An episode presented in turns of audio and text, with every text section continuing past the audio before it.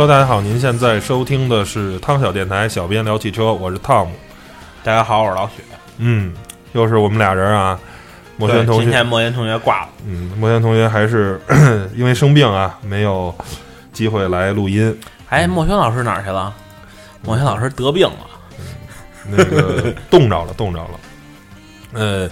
大家听这个背景音乐啊，有一些这个异域风情啊。这是一首呃达卡尔拉力赛的这个算是主题曲吧。嗯，反正应该是在很多届比赛中都有使用到这首歌。嗯，今天也上午刚刚出了成绩啊，在录音的时候是呃二零一六年一月十七号，然后比赛刚刚结束。呃，不出意外的话，呃，按总成绩再来说，彼得汉塞尔已经取得了冠军，应该是领先阿提亚大概是二三十分钟吧。嗯、但是阿提亚呃提出了诉讼，说彼得汉塞尔偷加了油。然后我看也新闻报道说，有可能这个官方啊、可能对这有质疑，但是最后都看到颁奖了，应该就是彼得汉塞尔啊这位一位神奇的传奇大叔啊，又一次捧起了呃达喀尔的这个一届冠军。呃，其实这个比赛拥有很多很多年的历史了，最早是从嗯、这个叫做巴黎达卡尔这个比赛，呃是在非洲大陆主要是举办的，后来如果没记错的话，应该是一零年一一年的时候吧，嗯。非洲这个一直这个治安不好，搬到了南美比赛，嗯，但是名字呢一直没有变，然后呢还是叫做达卡尔。嗯，其实我跟老许两个人对这个比赛呢，嗯，了解的也不是特别多，只是平时关注，对你没看吗？一直是那个 台长在说话，嗯，只是有一些关注吧。然后就是凭我仅有的知识，愿意把这个比赛，嗯，特别有魅力的这这个比赛分享给大家。希望大家能听到这期节目以后呢，也去关注这样的比赛，因为我们，嗯、尤其是在中国这个特别对赛车文化缺失的这么一个国家，希望能通过我们这个一点绵薄之力，呃，传播一下赛车文化，尤其是更受人少关注的这种拉力的这种嗯这种赛事吧。嗯，先跟大家说一下今年的这个达喀尔的这个大概的这么一个赛况吧。今年呢是总共有五百五十六位的这个参赛者，呃，来自于一共六十个国家，呃，总共有三百五十四辆这个赛车，其中呢汽车呢是一百一十辆，呃，一百四十三一百四十三辆这个摩托车，还有这个四十六辆的全地形车和五十五辆卡车，呃，其中这些参赛的这些选手的国籍呢，其中有百分之十五呢是来自于法国，那比如像彼得汉塞尔啊，比如像塞恩斯啊这些，还有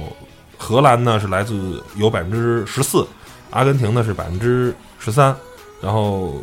年龄最小的车手呢仅有十八岁，而最年长的车手呢高达这个二十四岁。嗯，今年呃整个比赛的这个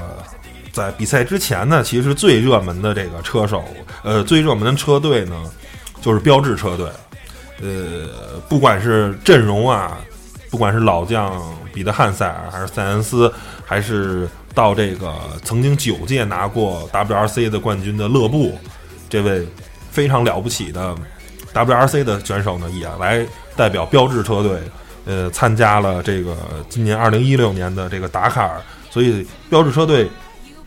从比赛没开始的时候，其实就是非常热、非常火热的这么一个被大家看好的这么一个车队。但是它这个赛车呢，我给大家介绍一下啊，它的外观呢长得像一辆标致的2008，呃，但实际上呢，这辆赛车是一辆呃可以认为被是认为是被作弊的一辆车。为什么这么说呢？呃，大家一说啊，跑越野、跑拉力赛，那这车最重要什么？你得是四驱的呀，是吧？你两驱车怎么跑啊？但是实际上，标致车队的这辆2008达喀尔战车这辆赛车，它就是一辆后驱的两驱车。呃，就像之前很多期节目啊，都在介绍说，这些真正的跑比赛的都是所有的赛车都是钢管结构的，它是整个车架是使用这种高强度的这种金属，呃，保证了这个车身的刚性，是用钢管组成的，外面套了一层壳子，嗯，套的是2008的壳子。啊，这辆车装载了一个 3.2T 的双增压的柴油发动机，呃，输出功率其实并不是特别大啊，二百六十一千瓦，大概是三百多马力，但是扭矩达到了恐怖的八百牛米，而且这辆车是一辆后驱车，匹配的是一个六速的，应该是序列式变速箱。嗯，为什么说呃标志的这辆2008达喀尔赛车是一个作弊呢？因为所有的呃一般的这个车赛队呢都在使用四驱车，而且呃使用这个发动机前置四驱的这种结构是在达喀尔中最常见的这种呃整个车辆的布局，而标志的采用的是一是一辆类类似于八级赛车的这种布局，严格意义上，就八级赛车是一种后呃钢管车结构后置后驱的这么一个车辆。的这种结构，这种赛车，呃，跑拉力比赛的，然后被大家称为叫做八级赛车。这种赛车的最大的好处就是后置后驱，老许最喜欢的品牌保时捷就使用了这种车身布局。它有一个什么最大的好处呢？就是它的配重非常好做，然后它这辆车的配重可以做到的重心相对来说比较靠后，这样的话，它这车身在整个的这个比赛中呢，可以有一个非常好的姿态。然后呢，事实证明啊，这辆车也非常非常的快，嗯，以至于在比赛刚开始的几个赛段，都是勒布与无人能及的这个速度，一直取得了非常非常好的成绩。然后甚至每个赛段都领先后面的几分钟啊，然后连上一届的阿提亚都是对勒布，反正也有一些泼词吧。然后刚开始说啊，勒布这个跑的比赛好，这个跑能跑 WRC 的，不见得就能跑达喀尔。然后后来连续勒布跟阿 跟彼得汉塞尔啊这些标志车队而，且是这么说啊，这个车很适合勒布那个风格。因为跑 WRC 的人，虽然他们原来开什么 E 豹啊那种四驱车，基本上它标配的那个前后动力比是六十比四十，嗯，就是倾向于后驱。而且跑 WRC 那那种非铺装的土路，相对而言呢，就是对那个漂移的技术要求要高一点儿。而像达喀尔那种纯传统的越野比赛的话，其实更注重的是，嗯，一个越野的道路的判断能力，然后还有一个就是，呃，就一个是怎么选路吧，然后另外一个就是，嗯，对车辆的一个四驱有一定的要求。其实，嗯，达喀尔这个赛事从非洲，然后现在变到了南美，呃，说白了就是有，因为很多车厂退赛啊，然后现在也不受关注，就是因为觉着跑到非洲去，从非洲跑到南美去，就感觉这个达喀尔从一个越野拉力赛就变成了一个普通的拉力赛事。嗯，这个确实是这样的。然后在刚开始，为什么勒布能取得这么好的成绩？首先最那什么呢？就是首先标志的车，因为它没有四驱系统，它的车相对来说比较轻。然后呢，它又是一辆大马力的后驱车。然后在最初的达喀尔的今年的赛段前面，其实是类似于 WRC 的，大多数都是戈壁路，并并没有什么特别难的，沙漠是在中后面才出现的，所以勒布本身就是一个是 WRC 的车手，他非常擅长跑戈壁路。然后呢，标志这辆车又是特别适合跑这种比跑的这种这这种车这种赛段的车，因为它是两驱的，它对动力的消耗要更少。有兴趣的可以去看看今年的那个中国越野拉力赛，嗯呃，那个感觉上就跟基本道路设置沙漠也不多，戈壁路为主、那种，就很像就是今年这个达喀尔的这种感觉。然后呢，所以就是无出其右的标志车队非常好的成绩。但是故事的转折也是在沙漠一战。呃，这个我们在跑之前，在比赛之前啊，我们编辑部啊，然后也都讨论过这个问题。呃，事儿果然出了，就是刚开始那么火热的勒布，第一第一个沙漠赛段好像是，呃，我记得就成绩非常差。然后呢，第二赛段的时候车就翻了，他整个车车头全部都撞烂了，然后一下好像就耽误一个多小时吧，基本上勒布也就告别了这个整个的这个达喀尔的冠军。最后他排名了第九，然后呢，阿提亚也一语中的，他说：“你能跑 WRC 的人，不见得能跑达喀尔。”事实证明，呃，四驱车在沙漠的路段中的这种优势还是非常明显的。然后阿提亚在沙漠赛段一直也取得了相当不错的成绩。这也就是说，传统的就是标志使用这种八级的这种结构，是相对来说其实嗯不是特别能被其他跑沙漠会比较恶心。嗯，不是能被像 mini 车队啊，或者像其他车队为什么没有采用呢？就是说，它这是一种偷懒儿的这种手法。确实，现在因为沙漠赛段在整个的达喀尔中，嗯，占的比例比较少，所以它这种八级赛车是非常适合。但是呢，后果就是，你想，这是一辆具有八百牛米扭矩的一辆赛车，一辆后驱车，你在沙漠中，只要你的操控稍微不慎，肯定就挠坑，它的扭矩太大了。然后勒布也为此吃尽了苦头，不停在挖沙子，不停的陷车，不停的挖沙子。而如果你是一辆四驱车，你扭矩有这种分配的话，那我的就是说白了，其实这时候像这个级别的比赛就是一种容错率，赛手。就算是高度紧张，但是你不可能保证五个小时的赛段我都能拿出百分之一百二十的关注度去关注我的赛道，总有出错的时候，总有选错路的时候，总有油门儿油门给没有没有控制好的时候，那这时候如果四驱车的话，我有一个容错，可能稍微陷一下，我稍微控制一下油门，我稍微控制一下方向盘，车可能就出去了。但是如果你是一辆两驱的标致的二零零八达喀尔赛车的话，直接就挠了一个大坑，一拖底。而且它这种车，它前后用的是这种独立悬架，是用用的这种双叉，类似于双叉臂的这种结构，它的悬架的行程是远远不够的，所以一拖底就陷沙，先就陷车，然后呢就得挖沙子，所以最终，呃，为什么说你可以看到很多跑 WRC 或者看达喀尔的赛手，为什么都是一些老将，一些四五十岁的大叔，而你看 F 一，呃，这种场内赛的时候，很多都是年轻人，甚至是舒马赫到三十多岁的时候，四十不到四十岁的时候就只能选择退役了，而五六十岁的这些跑拉力赛手，而是更是才是真正发挥实力的时候。这就是比赛经验比技术有时候更重要。呃，这也我可以大家说一个笑话啊，不是笑话是真事儿，但是非常好玩儿。就是像彼得汉塞尔，他是一个传奇啊，呃，开摩托车的时候拿过 WRC 的冠军吧，还是达喀尔的冠军，我记得是。然后呢，开赛车仍然是这个冠军拿了，他就是整个越野赛事的全球的一个传奇性的人物，够大神了吧，够牛了吧？他在今年参呃来参加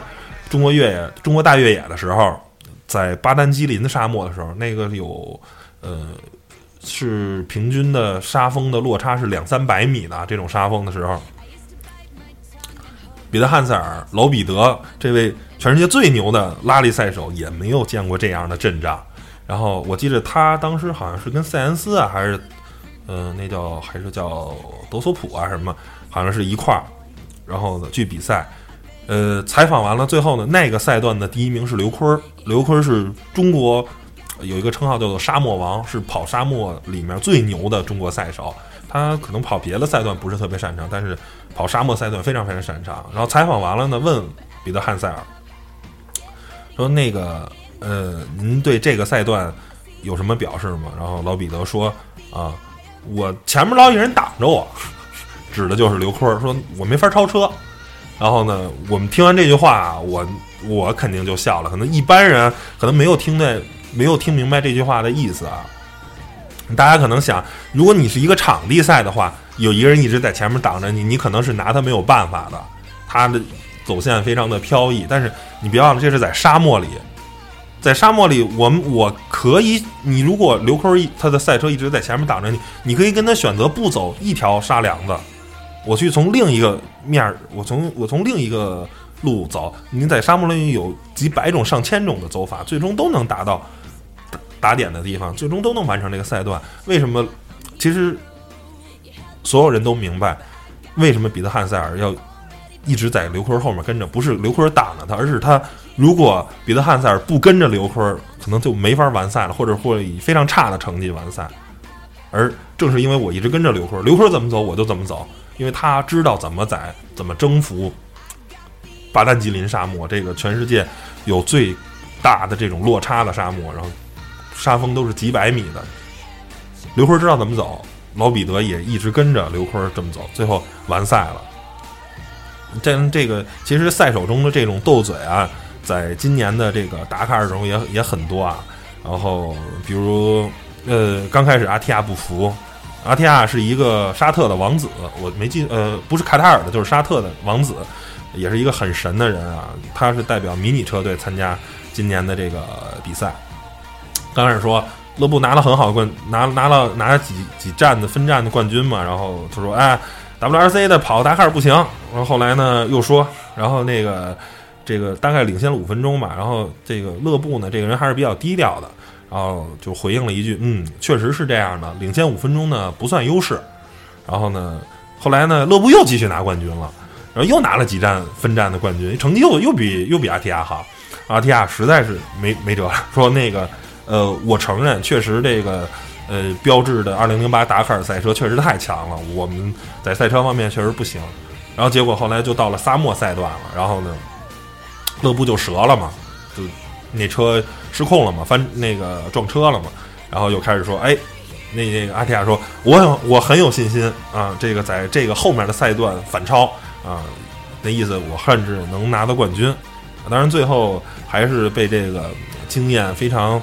老道啊，非常有比赛经验的比特汉塞尔把冠军拿走了。呃，反正今年的比赛呢，呃，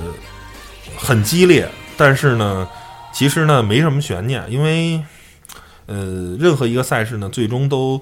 呃没法逃离这个金钱的这个。嗯，现在标志车队是可呃是最舍得花钱的这个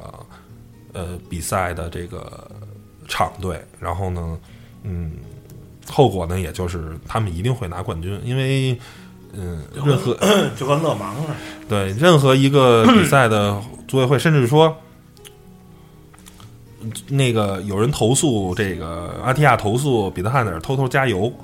就是呃，这也是一个很好玩的事儿啊，就是说，嗯，因为规定呢是这个车重量是有有一定那个重量的要求的，你不能车不能太轻，然后呢，油料呢也是。规定是不允许加油，只有只有那个摩托车组跟 ATV 那那种车，因为它油箱很小，没办法，要不然这个两三百公里的赛段它是完不成的。但是规定汽车组呢是可以背到五百公斤的汽油，你是不能加油的。但是你想，如果车背五百公斤跟背三百公斤，我采我使用一个轻油战略去完成这个比赛，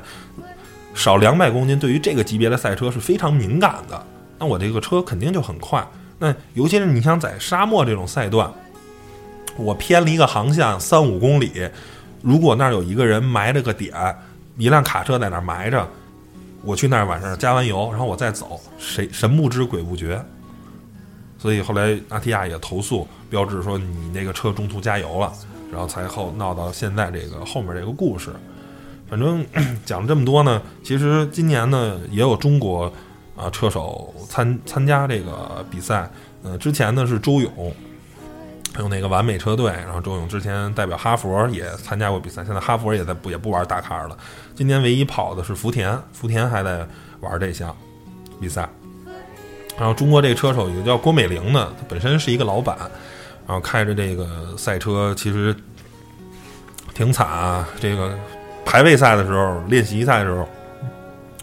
就飞出赛道了，然后呢，这个就把人给重伤了两个，然后受伤了十几个，就是说跑就这个赛车其实还是很难开的啊，就是这种赛车级别的，一般人还是驾驭不了的。然后剩下的中国赛手一般也就是参加 ATV 组跟呃，好像只有 ATV 组，就是相对来说。嗯，ATV 呢比较廉价吧，比较便宜。你参加一次达喀尔的，花的钱也不会太多。但是到汽车组啊，这个最受关注的汽车组，其实是花这个钱是很夸张了。这一趟比赛花个几千万都不是什么新鲜事儿。你那一辆赛车，最便宜最便宜的能参赛的赛车也得几百万人民币，最差最差的能跑完的。为什么说这个赛车这么贵呢？就是你看着很多东西也没有，因为它是这个是达喀尔是全世界难度最大的这个比赛，呃，它难度难在哪儿呢？是时间特别长，因为最终大概是十四个赛段吧，就你得得跑两个星期，然后每天要奔袭三四百公里，然后你等于是有五六千公里的一直在颠簸，一直那个，你对你的避震啊，对发动机啊，对变速箱啊这些东西都是巨大的考验。而呃，刚才忘了说了，就是标志这二零零八赛车呢，巴西赛车的这种最大的弊端也产生了，就是后面那几站比赛，呃，彼得汉塞尔啊、勒布也都在表示，他这车因为巴西赛车的发动机在后面，发动后面发动机产生一个什么问题呢？就是撞风不好。呃，没前置发动机可以有大量的前，因为你速度很快嘛，前面有大量的风撞在发动机上。然后撞在散热器上，可以把发动机产生大量的热量带走，而后置发动机就没有办法了，因为你怎么布置风道都没有像前置发动机那样能有那么好的撞风，所以那个赛车一直出现发动机过热的问题。嗯，不管怎么说嘛，最后拿了冠军了。所以我也在想，我们通过我们这个节目吧，通过我们这个几十分钟的这个时间，让大家对达喀尔有一个了解，然后也希望大家去关注这项赛事。这项赛事。真的是很有意思啊！绝对，呃，当你真的去潜下心来去研究这件事儿的时候，其实它的乐趣的绝对远远要比 F 一、比勒芒有意思。我我个人觉得，刚开始我也不是很懂达喀尔，也没觉得这项比赛有多少多少魅力。但是，当真的去每天去看这些赛报，然后看这些赛手去斗嘴，然后看着那些呃前方那些。大牛媒体啊，像 Motorsport 拍出那些精美大片的时候，你你也会感觉到热血沸腾啊。然后说了这个，说完达喀尔呢，其实美国还有呃两项拉力赛事也是非常有意思，因为达喀尔实际是属于欧洲人的这种越野赛事。美国呢有两个，一个叫做巴哈巴哈，呃巴哈五百巴哈一千，一个是跑五百公里的，一个是跑一千公里，这个是一种嗯这种长途的。类似于达喀尔的，不过他对赛车的要求没有那么多，呃，也因为距离也更近，所以那些赛车也比较疯狂。然后这个级别最高的是一种叫做 Trophy Truck 的一种车，是一种也是长相像皮卡，但实际上是呃是是一种也是钢管车。然后那个车基本上你看它的比赛的时候，就是全程在飞。然后呢，之前 Monster 那个饮料也请过大神。DJ 鲍德温吧，然后拍过一个 Monster 饮料的时候，就一个美女开一辆 GTR 停在那儿，然后那辆 Travis Truck 从那个地铁上飞过去。呃，我想大家可能关注这种这种东西的人，可能也会知道这个，这是非常有意思的一个比赛。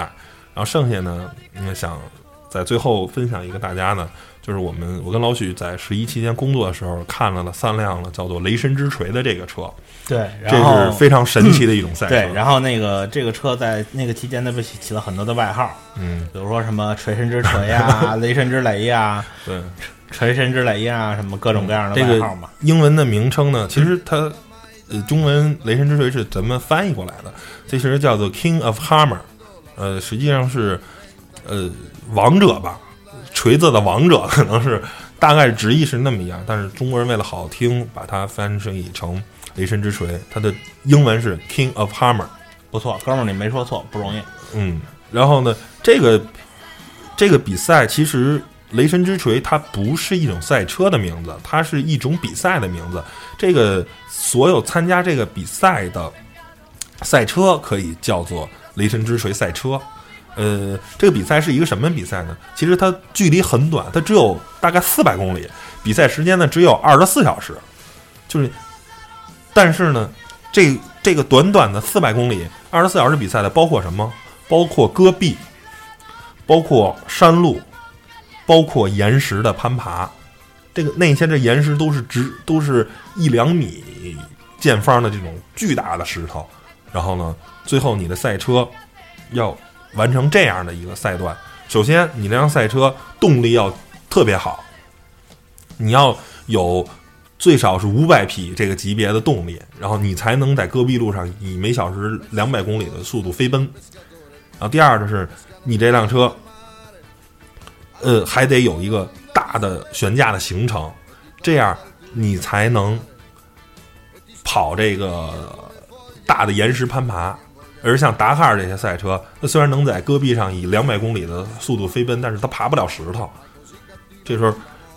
只有雷神之锤这些赛车，这种巨大的七十公分的这种悬架的行程，然后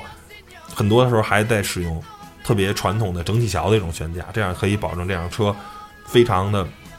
能有足够的这个呃悬架的行程，能在这个大石头中来回来回去跑。然后，嗯，大家对这个车可能没有概念啊，就是我跟老许都看到了，在今年十一的时候，这个，呃，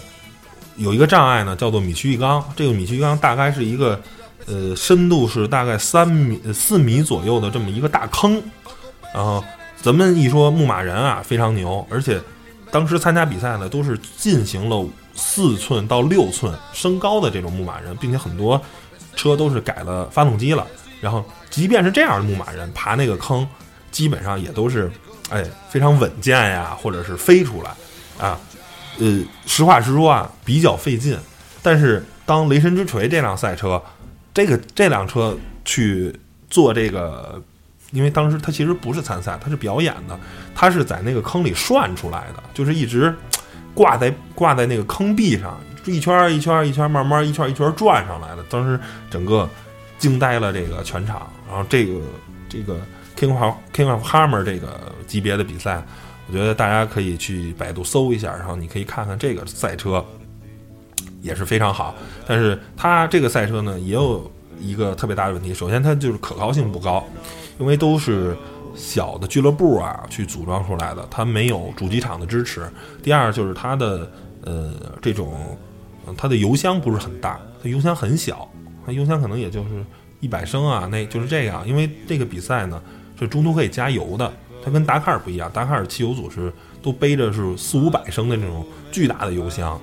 才能完赛，要不然因为中途不允许加油，所以它这辆车就是把所有的东西都是疯狂的放在了马力上，疯狂的放在了底盘的悬架上，然后但是赛车的可靠性呢一般。呃，油箱特别特别的小，大概是这么一个情况。我觉得，反正节目说到这儿呢，也给大家介绍了达喀尔，啊，给大家介绍了雷神之锤这两个，一个是代表欧洲的这个拉力赛，一个是代表的呃美国人的对这种越野的文化的这种疯狂。嗯，希望通过这个短短的几十分钟的节目，让大家对这些比赛产生一些兴趣吧，然后呢，去关注一些。呃，非常有意思的这种比赛，而不单单只把我们的眼睛放在 F 一啊，放在勒芒上。我虽然勒芒跟 F 一也是很有意思的这种汽车比赛，但是，嗯，当你看到达喀尔的飞车啊，扬起的这种，嗯，飞沙走石啊，还有看到雷神之锤在岩石上各种攀爬、各种飞跃的时候，我觉得对你的肾上腺素的这种。激发肾上腺素，肾上腺素的激发可能是更大的，行吧？老许啊，我没什么要说的了，行吧？那本期节目就到这儿啊，为大家介绍这两个赛事，希望大家喜欢，拜拜，各位，拜拜。